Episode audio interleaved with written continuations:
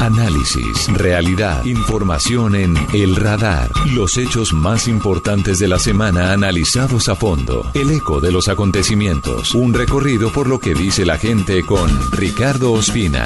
Aquí comienza El Radar en Blue Radio, la nueva alternativa. Estamos a una semana del plebiscito por la paz, del próximo domingo 2 de octubre, las opciones el sí y el no en torno a la refrendación de los acuerdos de paz en La Habana, alcanzados por parte del gobierno del presidente Juan Manuel Santos con, con ese grupo guerrillero, con las FARC. Hoy de nuevo escuchamos las posiciones del sí y del no en el radar.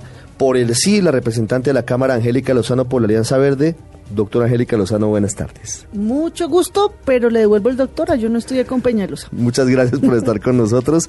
Por el no está el senador Iván Duque del Centro Democrático. Senador Duque, buenas tardes. Muy buenas tardes, Ricardo. Un saludo y también un saludo para mi buena amiga Angélica. Yo quiero preguntarles eh, en, en, principio a ustedes acerca del ambiente que se vive en Colombia. ¿Ustedes eh, creen realmente que la gente está sintiendo que, que estamos a puertas de de una jornada que es muy importante, a puertas de, de ir a un plebiscito.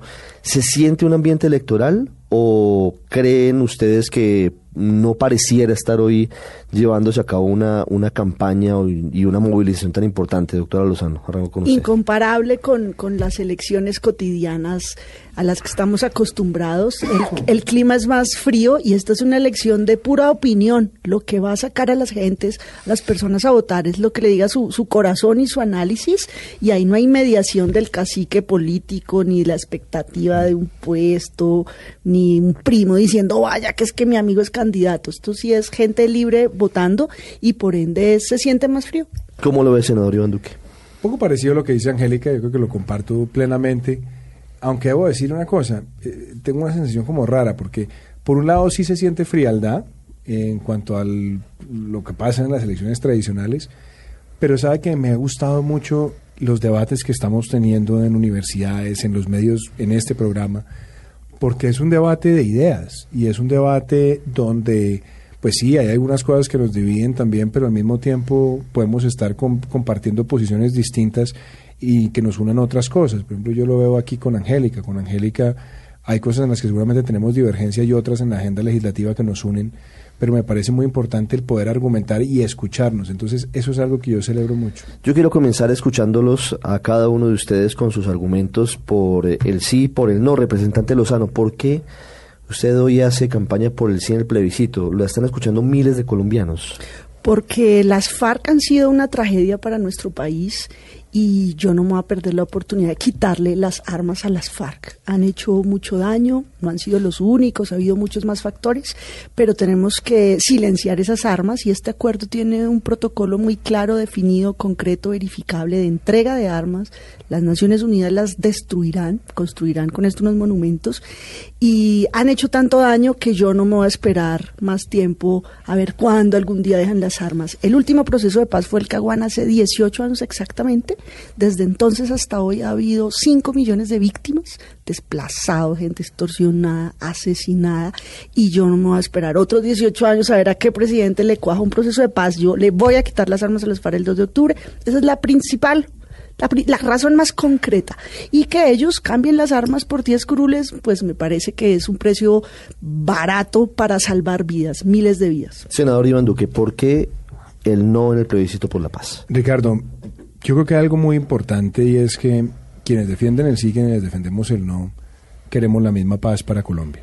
Queremos una Colombia donde los grupos armados no existan y donde podamos cada día ir minimizando los daños de la violencia. Pero afortunadamente cuando la Corte Constitucional se pronunció dijo esto no es entre la paz y la guerra, sino que esto amerita revisar detalladamente los, los textos. A mí hay muchas cosas que me preocupan de lo que están contenidos en los textos de los acuerdos. A mí personalmente me preocupa que haya elegibilidad política para criminales de lesa humanidad como lo tiene el artículo 36 del Acuerdo de Justicia. Porque a mí me parece que, en efecto, que haya personas de esos grupos que se desmovilicen y se desarmen y se reinserten, participen, pero no los que han cometido esos delitos. A mí me preocupa, por ejemplo, que el asesinato de soldados, si usted lo ve en el artículo 38 del Acuerdo de Justicia, se quiere convertir en un delito conexo al delito político o, el secuestro de soldados, ahora llamándolo aprehensión de combatientes, o permitir que el narcotráfico, la extorsión, que el, um, inclusive el secuestro, como lo dijo ayer Edison Romaña en una entrevista, también se amnistiado considerando lo que es para financiar la rebelión. Y me preocupa que, si bien tratan de decir que no hay delitos, que hay delitos de lesa humanidad que no son amnistiables, el artículo 60 del Acuerdo de Justicia también abre un boquete muy delicado para que quienes, entre comillas, digan toda la verdad, no paguen cárcel. Entonces, yo, yo veo vacíos ahí que, me, que a mí me, incomodan mucho porque me parece que es un premio a la delincuencia y bajo ese supuesto, pues yo entiendo y yo respeto eh, las razones, yo respeto mucho las razones que ha explicado acá Angélica, pero yo lo que difiero es en, el, en, el, en la forma. Yo creo que una forma de, de, construir la paz, dándole tantos premios a delitos graves, termina engendrando nuevas violencias. Esa elegibilidad política que le da, según el acuerdo a las FARC, a los responsables de crímenes de lesa humanidad de representante Lozano, ¿cómo lo ve usted? Los puntos okay. de preocupación del no. Los, los comparto y tengo certeza de que no es así. Me explico. A ver, el oyente. Una cosa es Timochenko, Romaña y todos estos dirigentes de las FARC que claramente tienen la responsabilidad de delitos de lesa humanidad secuestros cometidos sistemáticamente. Esos delitos no pueden participar en política estos actores hasta que no paguen la pena. Otro numeral del mismo acuerdo lo establece. De acuerdo que no es absolutamente expreso, ahí hay una ambigüedad típica de la negociación. Pero la sentencia del marco jurídico para la paz, una sentencia de la magistrada Sáchica, es inequívoca. Bienvenidos a la política quienes dejan las armas después de haber cumplido la pena ese artículo en la Constitución y esa sentencia que dio estas claridades están absolutamente vigentes. Es típico del acuerdo político eh, un lenguaje eh, que sí se les permitirá la, en la participación política, pero en otro numeral dice que cuando cumplan la pena. Entonces, los delitos más graves cometidos por estos cabecillas eh, no serán ellos a quienes veamos en las 10 curules en el 2018. A ellos los veremos mucho más adelante, porque ¿cuánto nos demoraremos en, la, en establecer esos tribunales y luego ellos deben pagar la pena? Que si dicen toda la verdad y colaboran absolutamente, tendrán una pena de cinco años. Luego, ellos llegarán al Congreso y a la elegibilidad política cuando se agoten los dos periodos de curules sí, Yo la, la, observación que yo tengo... Senador Duque. Yo, yo la observación que tengo frente a esto es, el artículo 36 del Acuerdo de Justicia es profundamente explícito y lo dice. Dice, quienes hayan pasado por el sistema de verdad, justicia, reparación y no repetición, nunca perderán sus derechos políticos. Es decir, ni siquiera lo limita y yo entiendo la interpretación que hace Angélica de una sentencia, pero también no nos llamemos engaños. Si gana el sí, por el acto legislativo, todos estos textos quedan incorporados a la Constitución Nacional. Y de hecho hay una parte en los acuerdos que ha pasado un poco desapercibida que a mí no deja de preocuparme, que está en la página 187 en el punto 2.3, donde se dice que la reincorporación de las FARC-EP a la vida civil en lo económico, en lo político y lo social, será de acuerdo con sus intereses. Entonces, esos intereses no están en ningún lado y esos intereses, inclusive para la comisión de verificación, le dan un margen de interpretación donde ese es un criterio diferenciador. A mí inclusive me parece que, que la experiencia internacional algo nos enseña.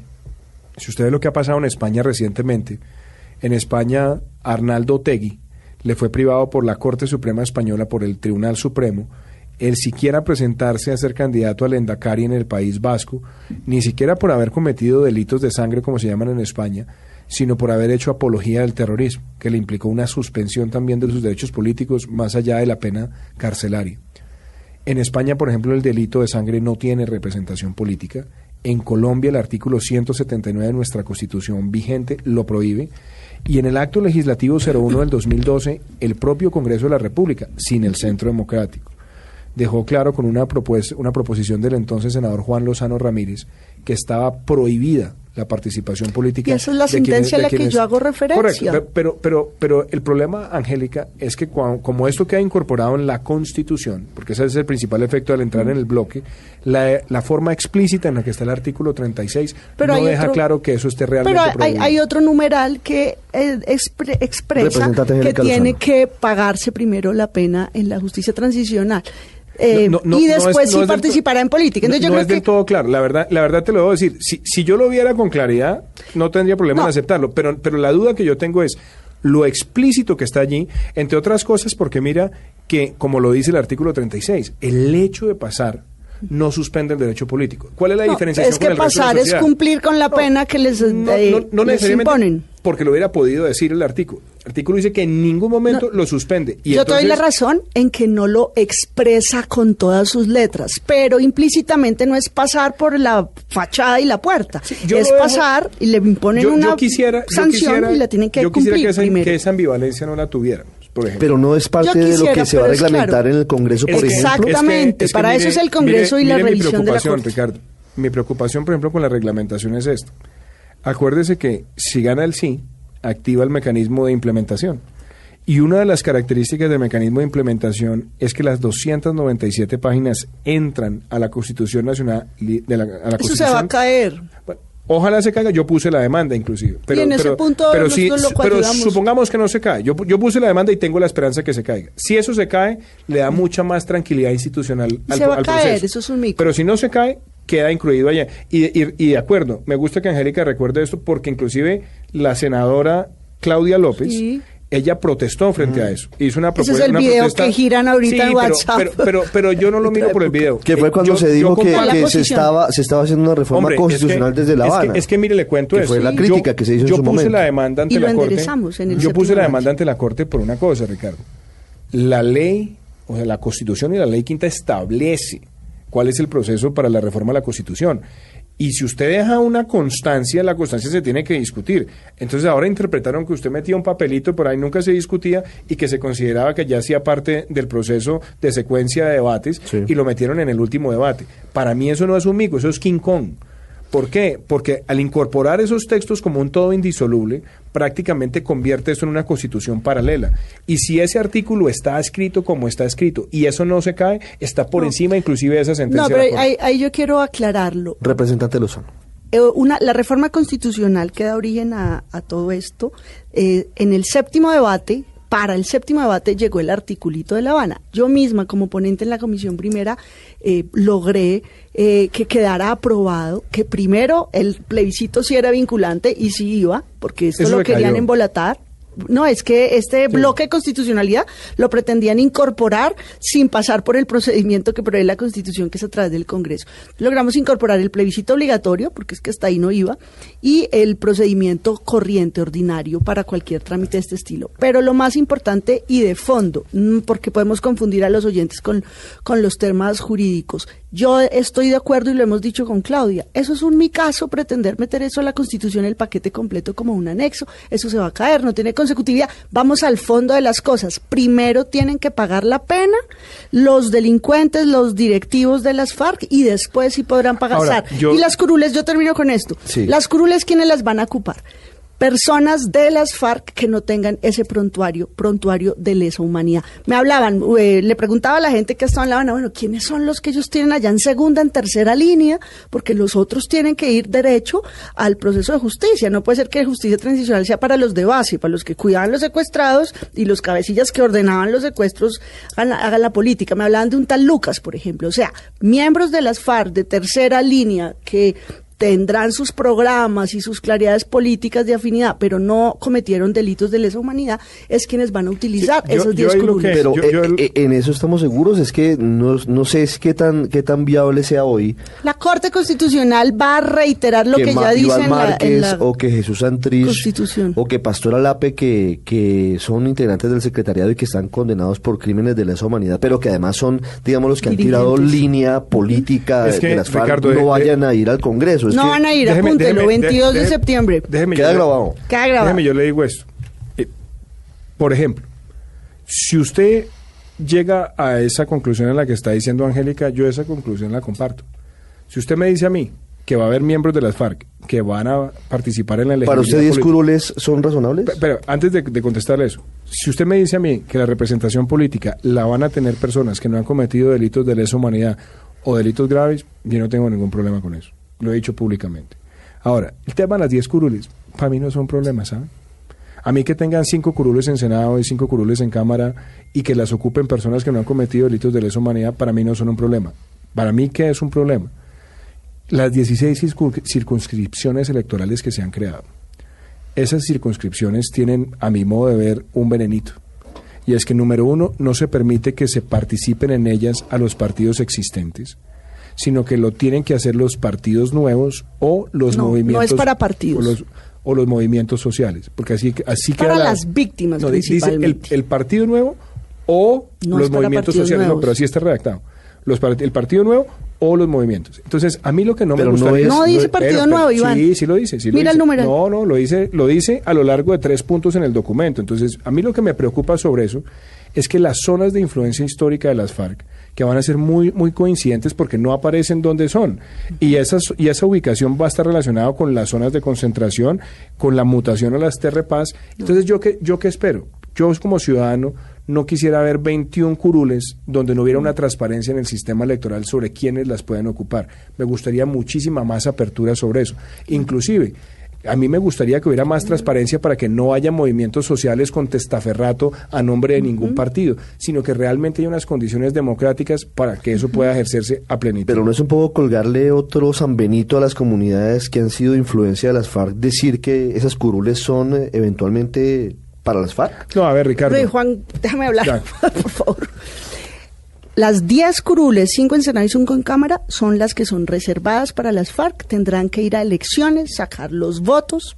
Podemos apostar cuántos votos van a sacar y eh, obtendrán las 5 curules garantizadas. Si por votos obtienen 3, les completan las dos que faltan.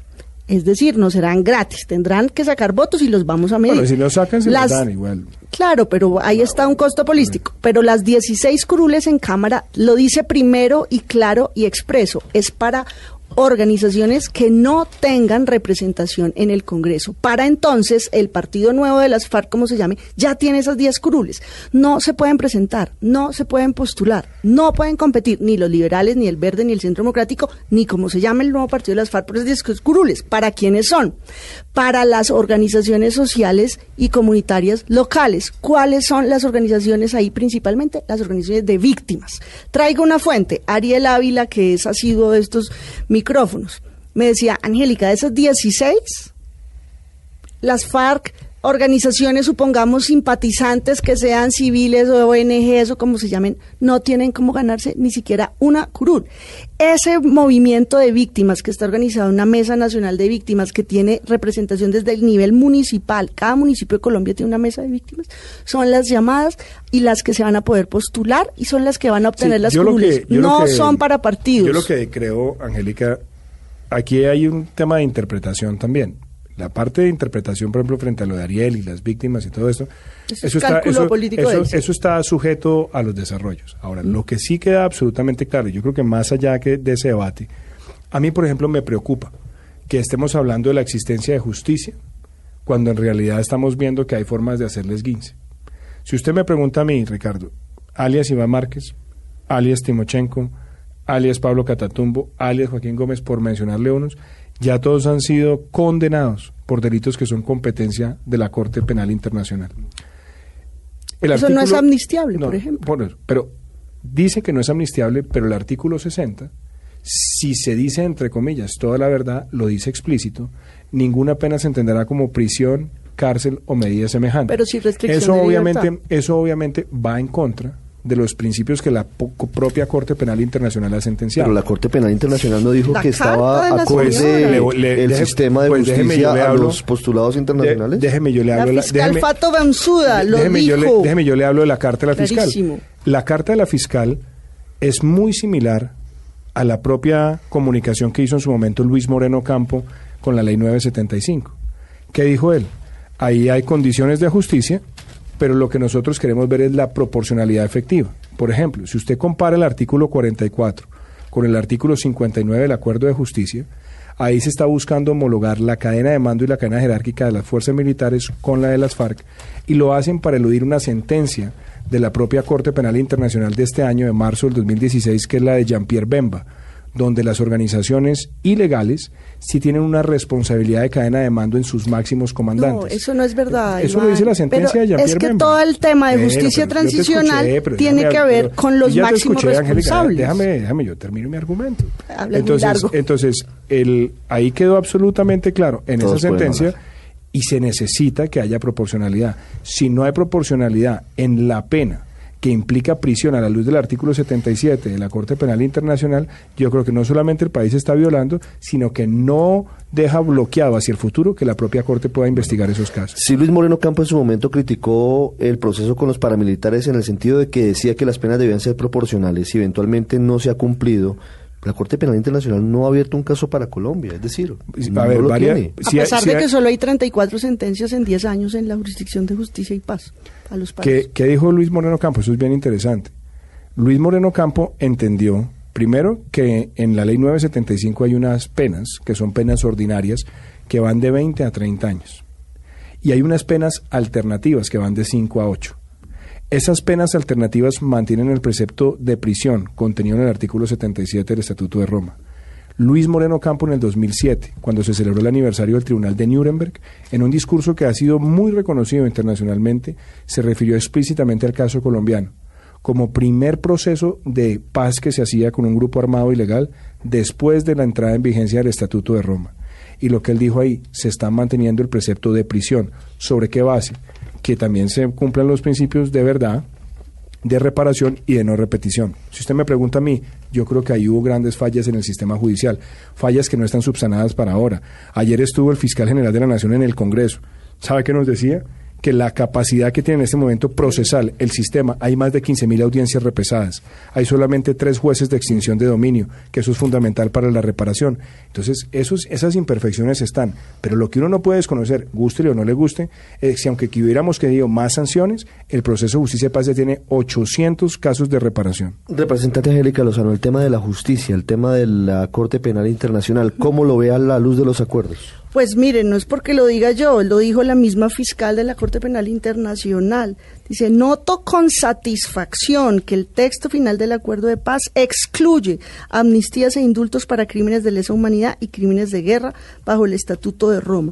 Hace un detalle la carta y el pronunciamiento oficial de la Corte Penal Internacional que este acuerdo recoge eh, contempla tres tipos de sanciones proporcionales, tal como lo ordena la Corte Penal Internacional, teniendo en cuenta el sistema de justicia transicional que se desprende del acuerdo, que busca brindar incentivos y seguridad jurídica a quienes participen en los mecanismos. Esta carta no, no, está, no le falsificaron la firma. la que dice el Estatuto de Roma, no la tengo aquí completa, pero habla de restricción de la libertad. Pero en la carta que dice, no de en la prisión expresamente. La Corte se reserva el derecho consagrado en el Estatuto de Roma para garantizar que los máximos responsables respondan por sus crímenes de manera efectiva. Pero habla de cárcel, habla de prisión. Y, efectividad implica prisión a Yo sí veo que no hay proporcionalidad para hablar. Representante. La, el acuerdo sí prevé privación de la libertad para quienes colaboren con absolutamente toda la libertad, de acuerdo que no es expreso en cárcel mecanismos de privación de la libertad que tendrá que detallar el Congreso y prevé penas de cárcel de 20 años para quienes no contribuyan con la verdad hasta antes de la sentencia. La Corte Penal Internacional ha dicho que le satisface lo plasmado en este acuerdo de justicia porque establece el método con que nacionalmente debe eh, sancionarse, investigarse y condenarse eh, los crímenes cometidos por las FARO o por cualquier otro actor en satisfacción de las víctimas. Destaca además que gira en torno a las víctimas y a la consecución de la verdad para la satisfacción y la no repetición de estos bueno, hechos. ahí hay, hay dos, dos observaciones. La primera, el artículo 60 del Acuerdo de Justicia sí es explícito en decir que las penas a quienes, entre comillas, digan toda la verdad, que serán restrictivas de la libertad, explícitamente dice mm. que no se entenderán como cárcel, prisión o medida semejante. Otra, otra cosita que tiene el acuerdo que es peligrosa, el artículo 58 del acuerdo de justicia, que se refiere a poder reemplazar la cosa juzgada. El principio de cosa juzgada es un principio que está consagrado en tratados internacionales de derechos humanos. Artículo 8 del acuerdo de la Carta de San José, que es la Carta Interamericana de Derechos Humanos. Se está creando un tribunal no preexistente que puede tumbar ya decisiones que han sido proferidas por otros casos que van en contra del principio de favorabilidad y el concepto de preexistencia procesal. Ahí obviamente que es lo que van a tratar de buscar, que delitos que ya han sido condenados, que son supremamente graves, puedan ser valorados nuevamente y no tener cárcel. Eso obviamente también puede ser en su momento esto es materia de la, Esto es materia de revisión inmediata e instantánea de antes de la aplicación de la Corte Constitucional. Esa es una de las garantías que además perdón, tiene un este segundo, acuerdo. Perdón un segundo. Uno, como está redactado el acto legislativo, esto no pasa a revisión de ninguna Corte Constitucional. En la, las 297 páginas se entenderán como un cuerpo indisoluble de la Constitución colombiana.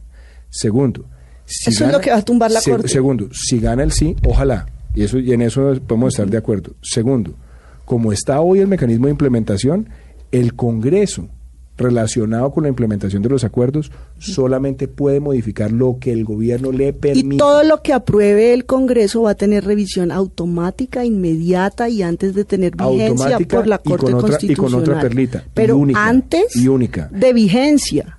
Entonces, no Pero, podemos desconocer. ojo, todo lo que no, yo no autorice y apruebe el Congreso, antes de estar vigente, Yo no lo estoy- va a revisar la Corte para estoy- garantizar que ver, se ajuste a todo el ordenamiento. Yo no estoy desconociendo. Yo lo que estoy diciendo es lo que fue aprobado. Por eso demandé ante la Corte Constitucional. Permítanme, doctor Duque, doctora Lozano, hacemos una pausa. Está muy interesante esta charla sobre el sí y sobre el no. Ya regresamos, seguimos aquí, hoy sábado en la tarde, en Blue Radio.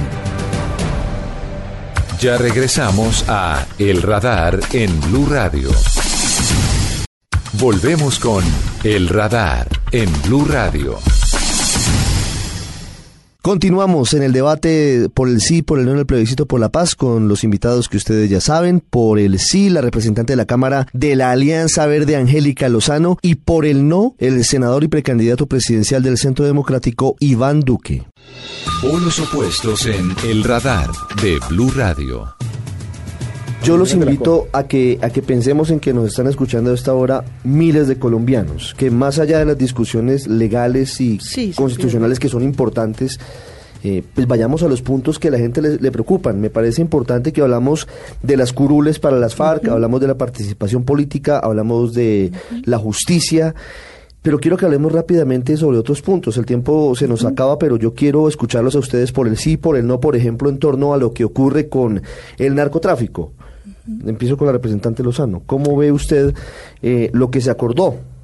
Bueno, lo que se acordó no resuelve el problema del narcotráfico porque es una demanda mundial de cocaína, de pasta de coca. ¿Qué se acordó aquí? La sustitución de cultivos, que la erradicación manual con las manos directamente de 500 mil familias vinculadas a la tarea cocalera, hoy monitoreadas y casi que gobernadas por las FARC y a ellos mismos. Eh, se encargarán de la erradicación manual. Ese es el alcance real. Sería falso pues que aquí se resuelva que el narcotráfico ahora será una industria legal o X o Y. Ese es el alcance. A mí, Senador sí, Duque. a mí sí me parece que lo que hay ahí es una burla brutal a las instituciones. Y empiezo por esto. Si usted le, el- le voy a hablar de las tres perlitas secuenciales. Artículo 39. Todos los delitos para financiar, promover y ocultar la rebelión van a ser delitos conexos al delito político y por ende amnistiables. Después usted ve el capítulo de narcotráfico en la página 91 y le meten a usted siguiente, la siguiente perla. Dice, las FARC-EP se comprometen a contribuir a ponerle punto final al problema de las drogas ilícitas y a poner fin a cualquier relación que hubiera podido tener con ese fenómeno en el desarrollo de la rebelión. O sea, para ellos ya el tema era incidental, de lejitos, cuando claramente han sido un cartel de la droga. Y después nos meten el gol completo en la ley de amnistía que viene incluida en los anexos, que tiene un artículo que es el número 7, donde dice lo siguiente. Los, ojo con esto, los delitos conexos al delito político son todos los delitos comunes que se hayan perpetrado para financiar, promover y ocultar la rebelión. ¿El narcotráfico eso- financió a- la guerra, y a- Iván? Y a eso, pero por supuesto, la guerra ¿Las no, armas? Ha, financia- ha sido, la, la- la- mejor dicho, la principal actividad de las FARC. ¿Y Lo les financió la guerra contra pero- los Pero déjame colombianos? terminar una cosa. Y fuera de esto, en el capítulo de narcotráfico meten, uno, el tema de la sustitución voluntaria. Es Ellos no obligatoria, dicen- dos ellos- años. Ellos, ellos dicen voluntaria. Es obligatoria, dos años de pero no-. A la luz del texto dice, eh, el Estado ni siquiera eh, se limita o se prohíbe la posibilidad de fumigar, digamos. pero- eh, no, no, la fumigación, la- lo de la fumigación es verdad, tiene razón usted, No, pero mire la otra perla que hay ahí. Es la cesación de la acción penal contra los cultivadores. Está explícita. Y el país ya pasó de 60 mil a 200 mil hectáreas de coca sembradas en tres años. Con la cesación de la acción penal a los cultivadores, pues sí. Que se van a obligar a la erradicación manual. no, bueno, nosotros, nosotros estamos, pero a alguien le van a dejar listo esa papayita para el negocio. Si el Estado abandona otra vez el entonces, Y a mí me parece muy débil que no haya un párrafo, uno solo, en el acuerdo de narcotráfico, donde la FARC diga, mire, Aquí están los laboratorios, aquí están las rutas, estos eran los abastecedores de precursores químicos, estos son los, las cadenas de lavado de activos. Iván, no lo dice con ese detalle y con esas palabras, pero todos los eslabones de las rutas criminales están obligados a develarlas, a entregarlas. no lo dice con esos eslabones de la cadena, de acuerdo, no, lo habla así.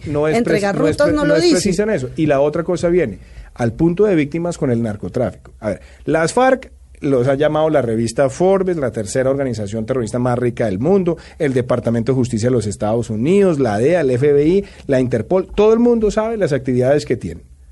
Ustedes en el periodismo saben la relación que tiene con el cartel de los soles en Venezuela y la relación que tenía el señor Walid Maclet con ellos y las que tiene el cartel del trapecio amazónico. Entonces ahora no nos vayamos a sorprender que esta organización no, es, no ha estado en esto.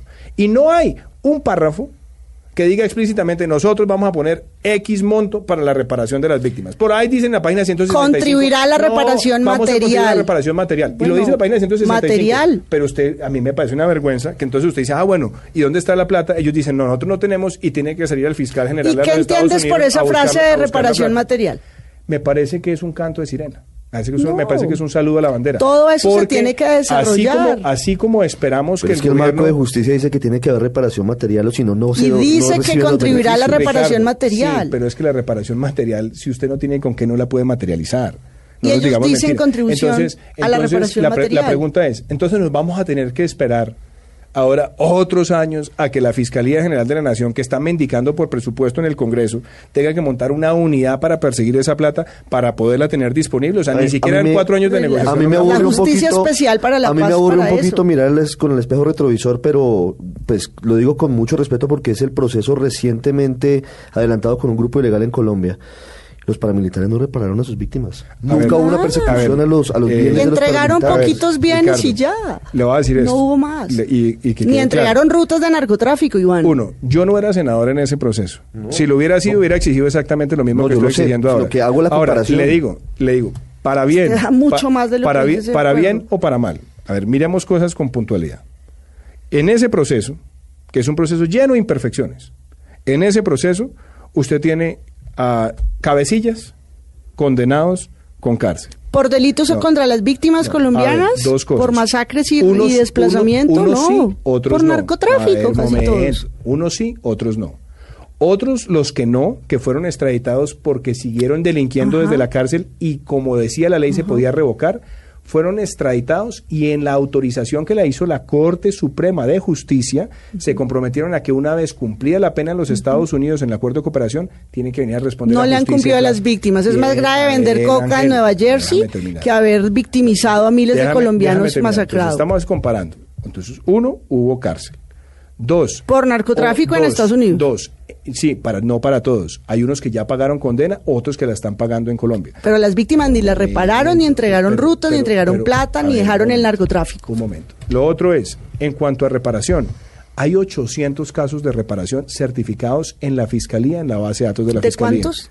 De muchísimos, quizás. Pero yo lo que quiero ver, yo, quisiera, yo quisiera ver cuántos vamos a tener de las FARC, a cuántos se van a comprometer y dónde van a estar esos recursos. Y tres, pues yo, creo, yo, creo, yo creo que el tema más delicado que tuvo ese proceso, que no era solamente para los paramilitares, porque la ley 975 era para todos, uno también permitió una desmovilización masiva de miembros de todos los grupos. Esto no lo estoy diciendo yo, lo dice el señor eh, director de la ACR, el señor Joshua Mitrotti, 18 mil desmovilizados de las FARC entre el 2002 y el 2011. Desmovilizados individuales, ¿no? No pero, como correcto, pero se, pero se acogieron a la ley. Entonces, lo que yo le estoy diciendo es, uno, y en eso insisto, yo creo que en este proceso nosotros tenemos que ser lo suficientemente generosos para la desmovilización, desarme y la reinserción de la base guerrillera, pero exigir mucho más de los máximos responsables, inclusive aprender de las lecciones del proceso anterior. Pero ojalá hubiera por lo menos la misma pena carcelaria para los jefes paramilitares que lo tuvieran los jefes de las FARC. Yo reconozco y valoro el efecto positivo de ese proceso imperfecto con los paramilitares. Es que bajó el 80% de las masacres, redujo miles eh, de asesinatos y desplazamientos, salvó vidas. Imperfecto y con mil problemas, yo valoro eso positivo. Aquí estamos ahora ante un ideal del todo o nada, no sirve. Este proceso imperfecto, el actual con las FARC, apunta en el sentido no solo de salvar vidas, sino va mucho más allá. La previsión que se ha hecho en el andamiaje de justicia no la tuvo este proceso eh, tan reciente en términos de verdad, de reparación misma. Sí, no está desarrollado, pero dice contribuir a la reparación material. En términos de justicia, los cabecillas, que son los máximos responsables de estos crímenes, tienen que surtir el proceso dentro de la Justicia Especial para la Paz. Y ahí tendrán que aportar desde la verdad y en esa verdad implica todos estos detalles, eslabones de la cadena del narcotráfico, a la que además sus bases va a estar dedicada a la erradicación manual. Desconocer eso, pues es poco leal con los no, oyentes. A ver, yo, yo no, a mí no me gusta, a mí no me gusta hacer exageraciones en estas cosas. Lo que pasa es esto: la ley de amnistía está incluida en el todo, en lo que llama un todo indisoluble. Y esa ley de amnistía. La vamos a... ver, pero déjame terminar. Pero es que tú has hablado el 80% del programa. la ley de amnistía no, la hemos discutido. Han hablado, han hablado proporcionalmente. Hemos, hablado proporcionalmente y lo que estoy diciendo es, ahí está, ahí está la ley de amnistía. Y la ley de amnistía está. pero la ley de amnistía no es la que van a tramitar. hemos aprobado, es que, es que, es que, pero es que mire la, mire la, mire la, mire el juego. La ley de amnistía viene incluida en los acuerdos. ¿Por qué es la única ley que está incluida? Porque no hay más leyes? No, esa es la primera que vamos ¿Usted ha hecho esa pregunta? ¿Por qué, no hay más leyes incluidas? No, porque hay un interés y, y, queda explícito inclusive por lo que han dicho el propio Iván Márquez hace dos días a CNN, que nosotros nos concentramos y nos demovilizamos cuando esté aprobada la ley. Y lo dijo explícitamente. No, está presentada, no la hemos empezado a tramitar. Está, está incluida en una cosa que llaman un todo pero, pero no, piensen algo, digamos, yo no lo justifico porque ellos son ilegales y han cometido delitos. Pero si usted se pone en la lógica de ellos, que van a entregar las armas y se van a concentrar, pues lo mínimo que ellos, obviamente en su lógica, piensan es lo primero, tienen que garantizarme que no van a, detenerme si yo salgo de una zona. Ah, bueno, pero entonces al fin que... Hay restricciones también sobre la movilidad, ellos no pueden salirse de las zonas. Eh, ¿Al fin qué? Entonces ellos se van a concentrar y se van a quedar esperado, esperando a que esto pase por la revisión de la Corte para que la Corte también lo cambie. Porque eso fue lo que estamos diciendo hace tres minutos. Sí y se entonces ahora estamos diciendo que no, que ellos no se van a entregar hasta que no tengan seguro que no les van a cambiar las condiciones. Es distinto, lo que le hablas de la, ley de amnistía. estamos hablando de la ley de amnistía. Entonces, en cuanto a la ley de amnistía. Y lo que dijo Iván Márquez hace dos días, lo dijo hace 20 días. Por eso. Y lo que dijo ayer Romaña también. El secuestro no estaba por lo menos entre mis cálculos. Y ya ayer el señor Romaña en la entrevista dijo: no, no, no. Secuestro era para financiar la rebelión. Eso es la deshumanidad. Él puede decir lo que quiera. Es deshumanidad. Yo, yo estoy diciendo lo que está ahí, lo que están diciendo los jefes. Ahora, hablemos en plata blanca tierras, por ejemplo, que es un capítulo que a mí me parece, lo de reforma rural integral, tiene muchas cosas que son muy declarativas sin mucho asentamiento presupuestal. Es más, a mí me preocupa, yo tengo ah, diferencias profundas con Humberto de la Calle, profundas, pues también le tengo mucho respeto. Y Humberto de la Calle dijo el lunes en un foro donde estuvimos en el Nogal, el primer año es el año definitivo para la credibilidad del posconflicto. Ok, ahora miremos el tema del agro. ¿Sabe cuánto le quitaron al agro de presupuesto para el año entrante? Tiene 1.6 billones menos que hace dos años.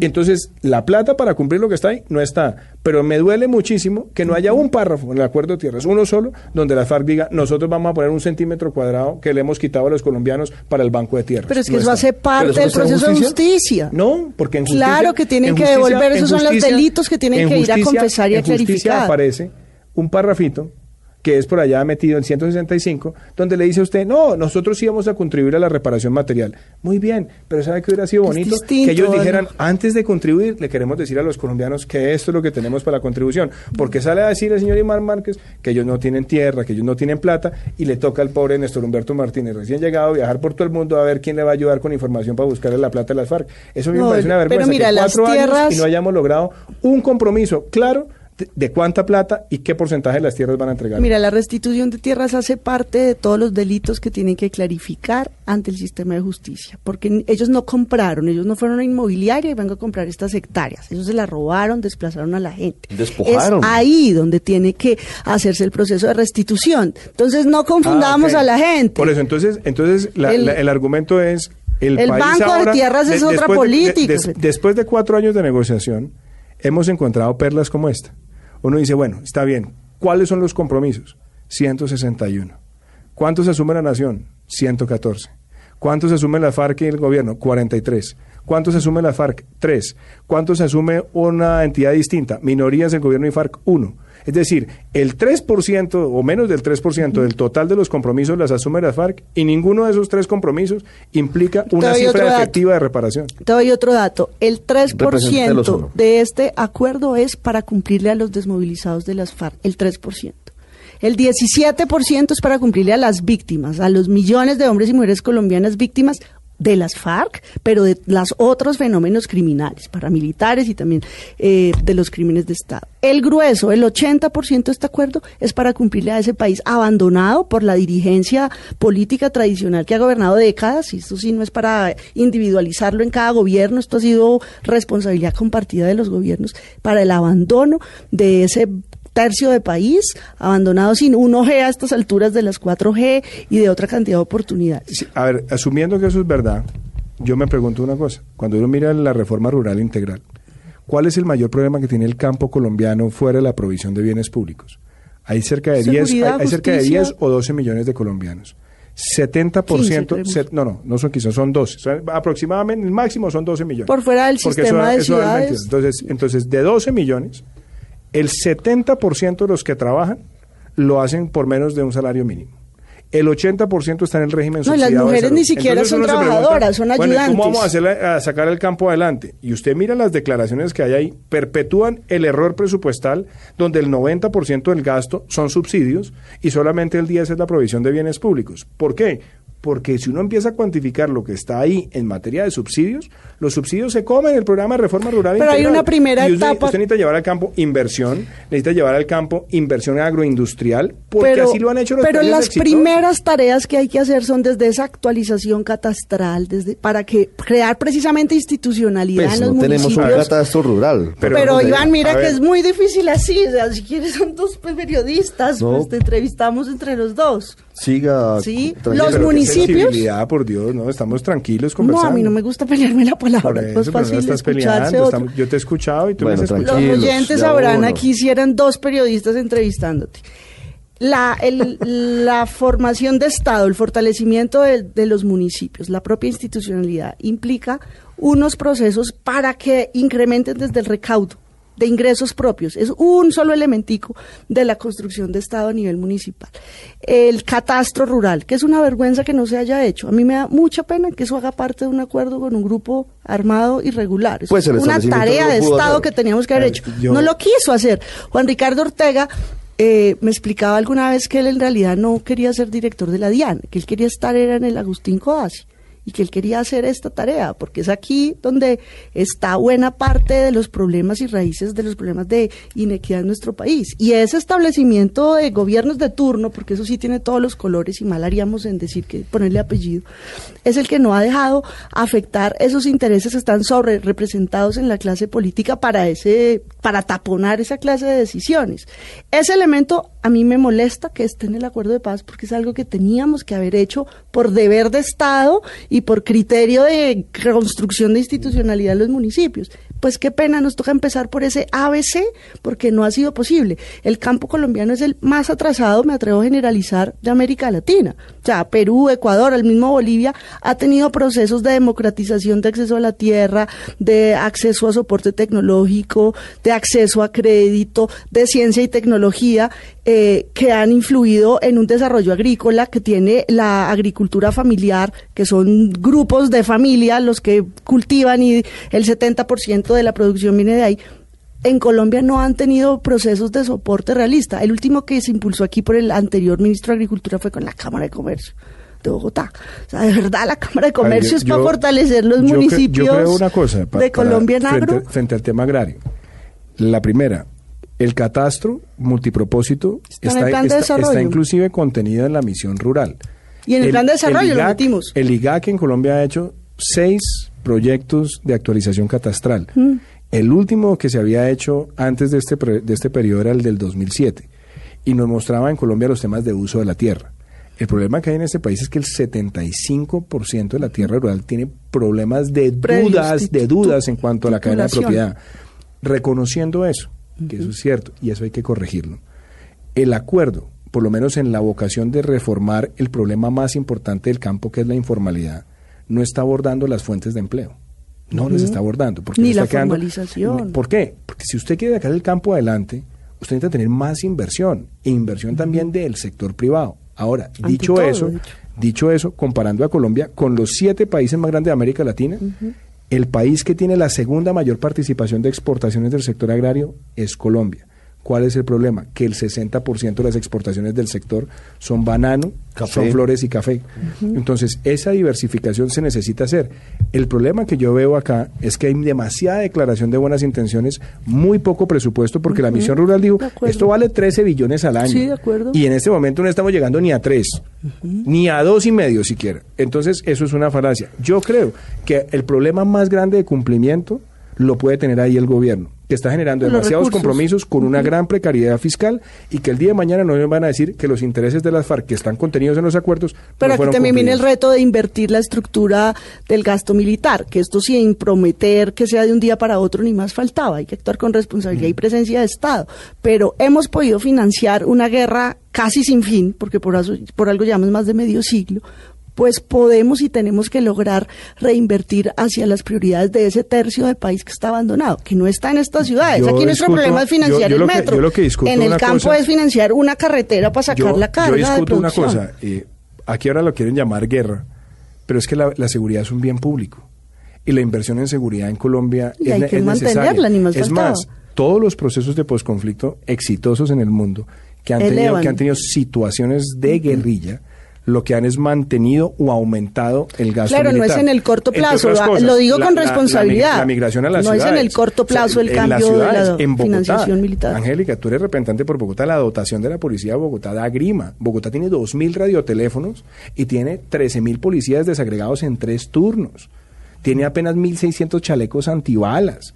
Tiene la menor densidad de cámaras de seguridad de una ciudad metrópoli grande de América Latina. Entonces, en sembrar una ilusión de sustitución de gasto, cuando la seguridad tiene que verse no como guerra, sino como bien público, me parece que es peligroso en el manejo No es en el corto plazo. No, no vengo aquí a, a- a decir ni a engañar a los ciudadanos. Se tiene que mantener una inversión en seguridad, precisamente para que no llegue otro grupo irregular o criminal a tomar posesión de las rutas y de estos territorios. Bueno, se nos acaba el tiempo. Exactamente en ocho días será la votación. Yo quiero que cada uno de ustedes, como empezamos, le hable a, a los oyentes. ¿Por Este- qué el sí, doctora Angélica Lozano? Este proceso de paz imperfecto nos permite quitarle las armas a las FARC y concentrarnos en los problemas reales de la sociedad, que no son el señor Romaña y estos tipos que han hecho tanto daño. Los problemas reales son la construcción de equidad de oportunidades, tanto en ciudad, pero también en las regiones. Y aquí hago un llamado a los oyentes.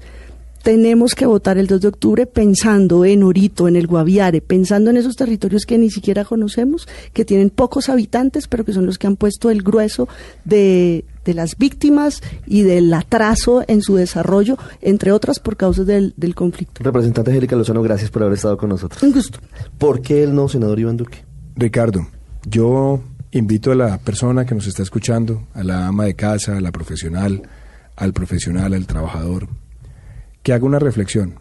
Todos queremos la paz. Los que van a votar sí, los que vamos a votar no. Pero la construcción de la paz implica tener una paz con justicia, una paz que no premia al delincuente, una paz que no termine reconociéndole a los pillos una justicia diferenciada y favorable frente al resto del país. Aquí le estamos dando a los peores delincuentes de la historia de Colombia elegibilidad política, estamos llevando a que los máximos responsables puedan eludir la cárcel, que delitos como el narcotráfico o el secuestro puedan ser esguinzados llamando los delitos para financiar la rebelión y esas cosas les hacen, nos hace daño al país.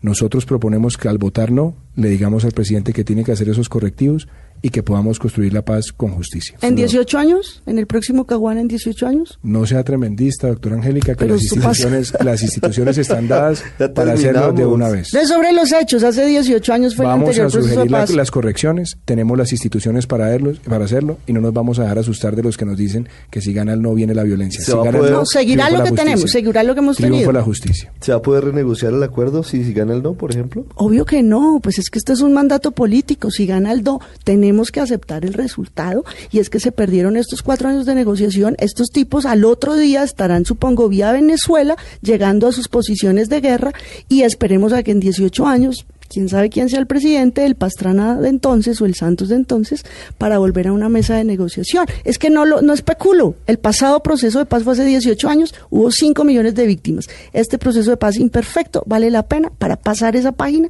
y concentrarnos en la Senador construcción Duque, real el del 3 de octubre, si gana el no, ¿se puede sentar el presidente Santos y las FARC a renegociar?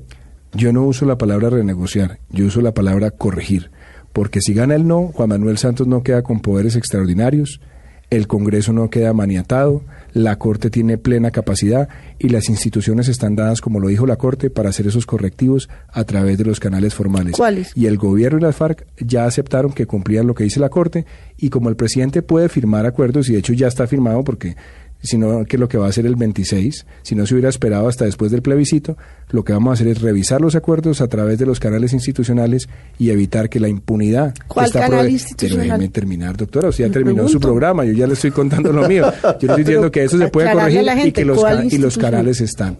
El Congreso de la República está en su libertad, la Corte está en No su es libertad. competente para el presidente sí no, no va a renegociar porque los acuerdos ya están firmados y tendrán que llegar con No mecanismos de implementación. No nos asusten más, déjenos votar libremente. No, ¿Qué vamos a votar? aclara y le quién va a vamos, y le vamos a decir al presidente que esto hay que corregirlo. Si es vinculante el resultado con un no, el presidente Santos, ¿cómo podría mm, No. reabrir los acuerdos? Ricardo, el presidente está Aceptar facultado por la Constitución para firmar los acuerdos. De hecho, ya está firmado.